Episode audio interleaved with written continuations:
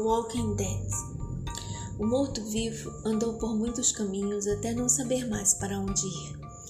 Céu e inferno entrelaçados numa tiara mística arrebatam os devotos do bem e do mal. Dentro do ser, a semente fugidia aguarda o excesso de luz se dissipar.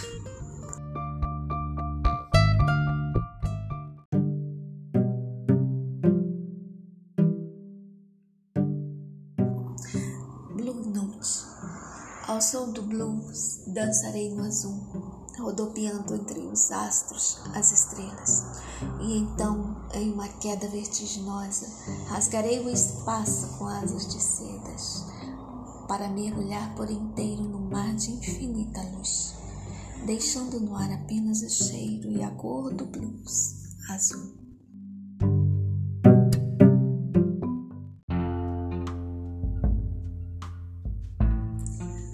Depoimento nativo. Estou perdido, sem pão, sem abrigo, um calor desmedido.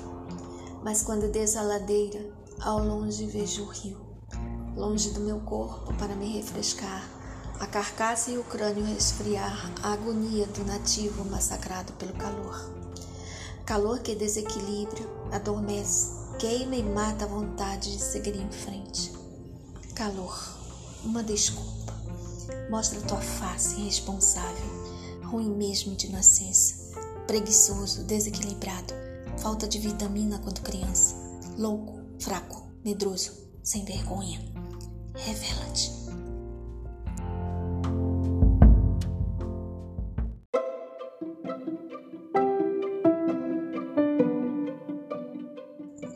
Tarde de domingo.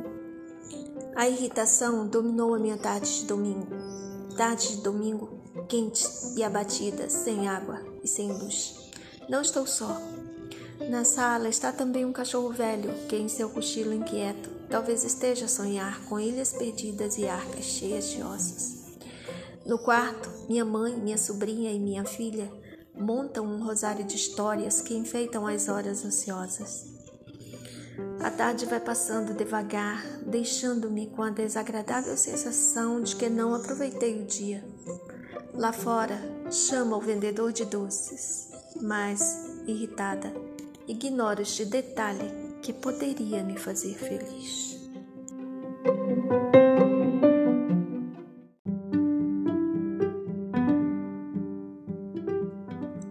Carolina. Da minha janela vejo Carolina donzela, um pôr de sol, um beijo, uma azaleia. Da minha janela vejo a praça e os olhos de saudades da mulata. Vejo a banda e a vida passar. Mas, ah, que pena, só a Carolina não viu. E o tempo passou e tudo levou. Só a Carolina ficou. E eu, com meus olhos de espectador, devagar fechei a janela, lá deixando a donzela, à mercê do tempo e da dor.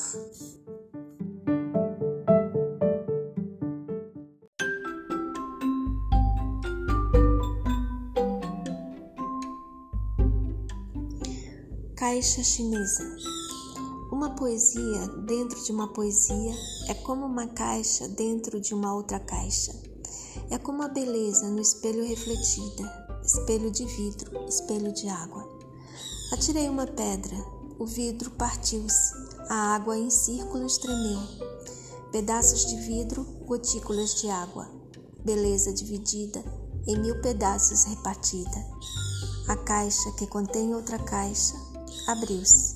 Da caixa prisioneira salta um palhaço triste.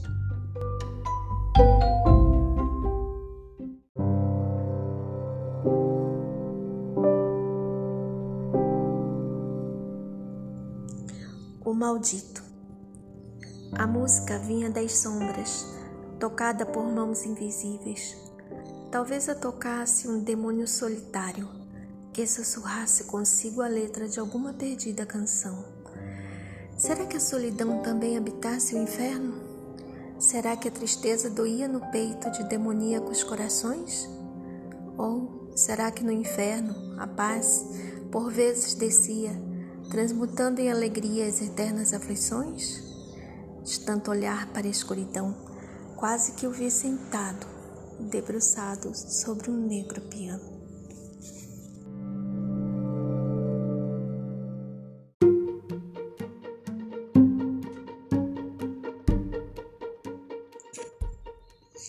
Fênix, o pássaro de fogo, no céu passa ligeiro, rasgando os véus que tudo encobre, deixando nua a realidade das coisas como elas realmente são. Pássaro peregrino, partes em busca da perfeição. Com tuas leves asas, em círculos voas, antes de tomares outra direção. Teu caminho, pela certeza traçado, um desenho faz no espaço solitário. Desejos em forma de asas Pássaro de fogo, voas sem destino. E daí? O destino pouco importa, somente a paisagem queres ver com cuidado. A curta viagem que no céu empreendes leva-te a alçar voos maiores, cada vez mais altos, em busca de outros céus. E lá de cima, observas a piracesa que arde e te chama. E tu, pássaro de fogo, pela união final anseias. E como uma flecha dos céus atirada por algum Deus consciente, mergulhas direto na pira ardente. Quando penso que tudo está consumado, então das próprias cinzas renasces e um outro voo recomeças, rasgando o céu em hora incerta, como uma flecha para os céus atirada por algum Deus consciente.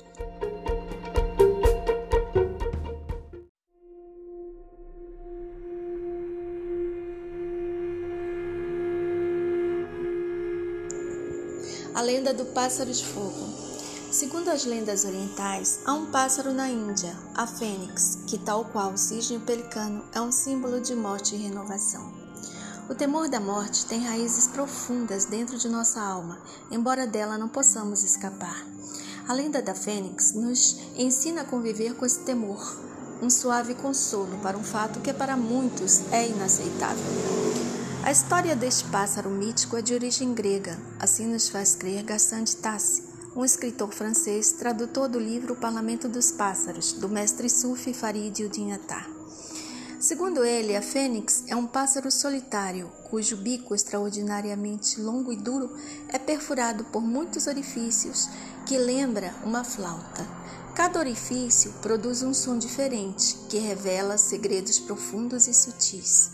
Quando ela se faz ouvir, soltando seu canto carregado de tristeza, tudo e todos os seres da natureza se afligem, subjugando inclusive as bestas mais selvagens. Depois, apenas o silêncio. Deste canto, o sábio aprendeu a música. O tempo da vida da fênix é longo, vive cerca de mil anos. Conhece também a hora de sua morte e quando chega este momento, constrói para si uma pira, recolhendo lenho e folhas de palmeira. Então, após sentar-se no meio dela, canta tristes melodias. Ela treme como folha ao vento, pois a dor da morte penetra-lhe amargamente. Todos os seres da terra, da água, do céu e do ar aproximam-se, atraídos por seus lamentos.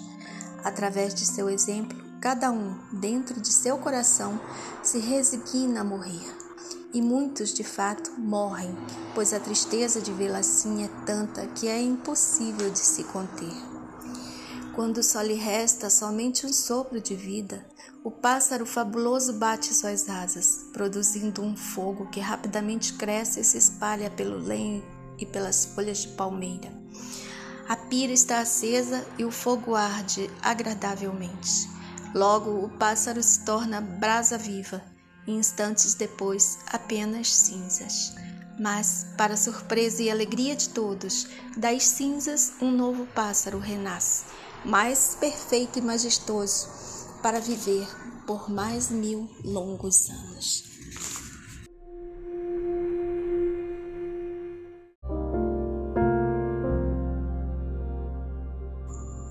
Um breve poema de Abdullah Ansari. Pássaro da alma voará e deixará o corpo desabitado. A relva crescerá sobre o túmulo e talvez desabroche uma flor.